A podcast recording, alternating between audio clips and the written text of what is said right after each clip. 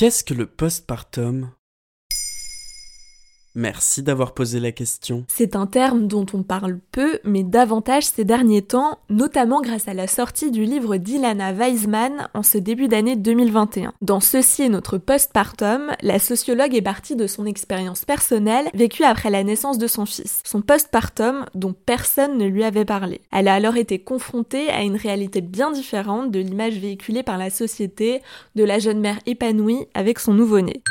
Le postpartum est la période qui commence à l'accouchement et qui dure jusqu'au retour des règles. En moyenne, elle dure environ 6 semaines, mais elle peut être nettement plus longue. Au niveau physique, comme psychologique, l'accouchement laisse des traces. Et que se passe-t-il pendant le postpartum? Il ne faut pas croire que l'accouchement est la finalité, que la femme rentre à la maison et que tout va bien. Non, c'est une vraie convalescence et plusieurs symptômes peuvent toucher différemment les femmes. Elles peuvent avoir des saignements post-accouchement plus ou moins abondants, des fuites urinaires, des hémorroïdes ainsi que des contractions. Ça, c'est au niveau physique. Mais la santé mentale est elle aussi touchée.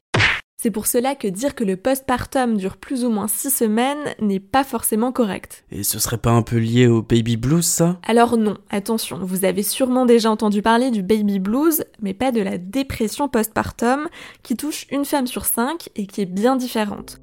Le baby blues est un phénomène hormonal, une sorte de déprime avec des sautes d'humeur touchant toutes les femmes qui accouchent et qui peut s'atténuer et disparaître au bout de quelques jours. Au contraire, la dépression postpartum est plus grave et plus longue. Elle n'intervient que plusieurs semaines, voire plusieurs mois après l'accouchement, et se caractérise par différents symptômes.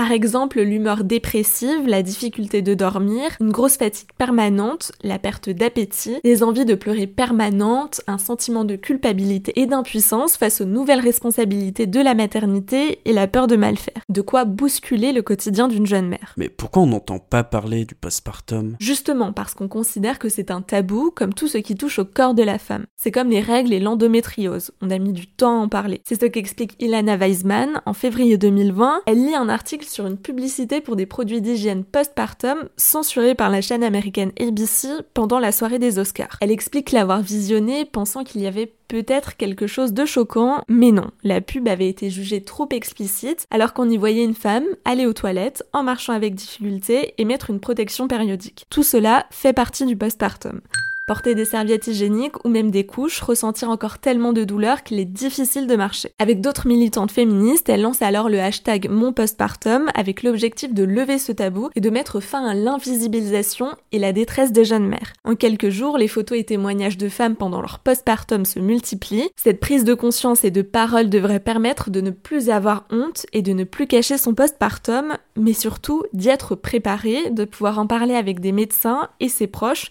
dès le début de la grossesse pour ensuite être accompagné par un médecin généraliste ou un psychologue. Voilà ce qu'est le postpartum. Maintenant, vous savez, un épisode écrit et réalisé par Pauline Weiss. En moins de 3 minutes, nous répondons à votre question. Que voulez-vous savoir? Posez vos questions en commentaire sur les plateformes audio et sur le compte Twitter de Maintenant, vous savez.